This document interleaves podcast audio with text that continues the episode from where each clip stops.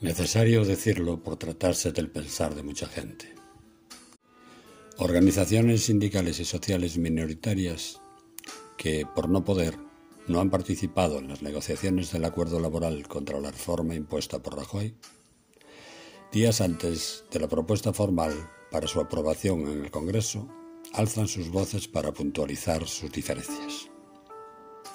El 3 de febrero se ha convocado una concentración ante el Congreso de los Diputados por CGT, junto con anticapitalistas, con el movimiento de vivienda, con el Sindicato de Trabajadoras del Hogar, así como con pensionistas y organizaciones políticas.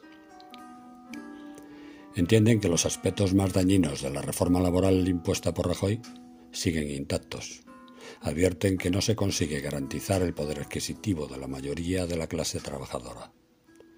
Solo el 14% de las trabajadoras están incluidas en convenios colectivos que tengan cláusula de subida salarial conforme al IPC, que sí existía en el año 2008. Piensan que ha habido demasiada propaganda con este acuerdo. Resaltan que las empleadas del hogar siguen olvidadas respecto de su condición de trabajadoras. La Confederación Intersindical Galega Dice textualmente, Rexeitamos o novo pacto social porque non garante os salarios, o emprego, nin a protección social á clase traballadora. Convoca manifestación en toda Galicia el próximo 30 de enero. Ese mismo día, 30 de enero, Euskal Herria Bildu, junto con los sindicatos vascos y navarros, convoca manifestaciones en Vitoria-Gasteiz, Iruña-Pamplona y en Donostia-San Sebastián.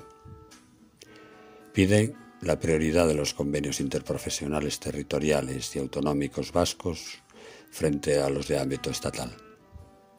Unos y otros exigen endurecer la causalidad a la hora de fijar las causas económicas en base a las que las empresas, alegando dificultades, proceden a despedir a los y las trabajadoras. Asimismo, coinciden en la recuperación de la indemnización de 45 días por año trabajado que existía antes de la imposición reformadora de Rajoy en el año 2012. Mientras tanto, los socios del Gobierno de España se mueven. Por una parte, Yolanda Díaz, que representa la organización confederal Unidas Podemos, sigue negociando con los aliados parlamentarios en defensa de lo firmado y abierta, aunque no lo parezca, a posibles mejoras. Por su parte, Pedro Sánchez, secretario general del PSOE y presidente del Gobierno, se acerca a la derecha bajo la presión de Ciudadanos y la patronal para mantener la reforma laboral en los términos del acuerdo con los representantes sociales mayoritarios. Así están las cosas, salvo mejor parecer. Soy Galvier Semor. Gracias por escucharme.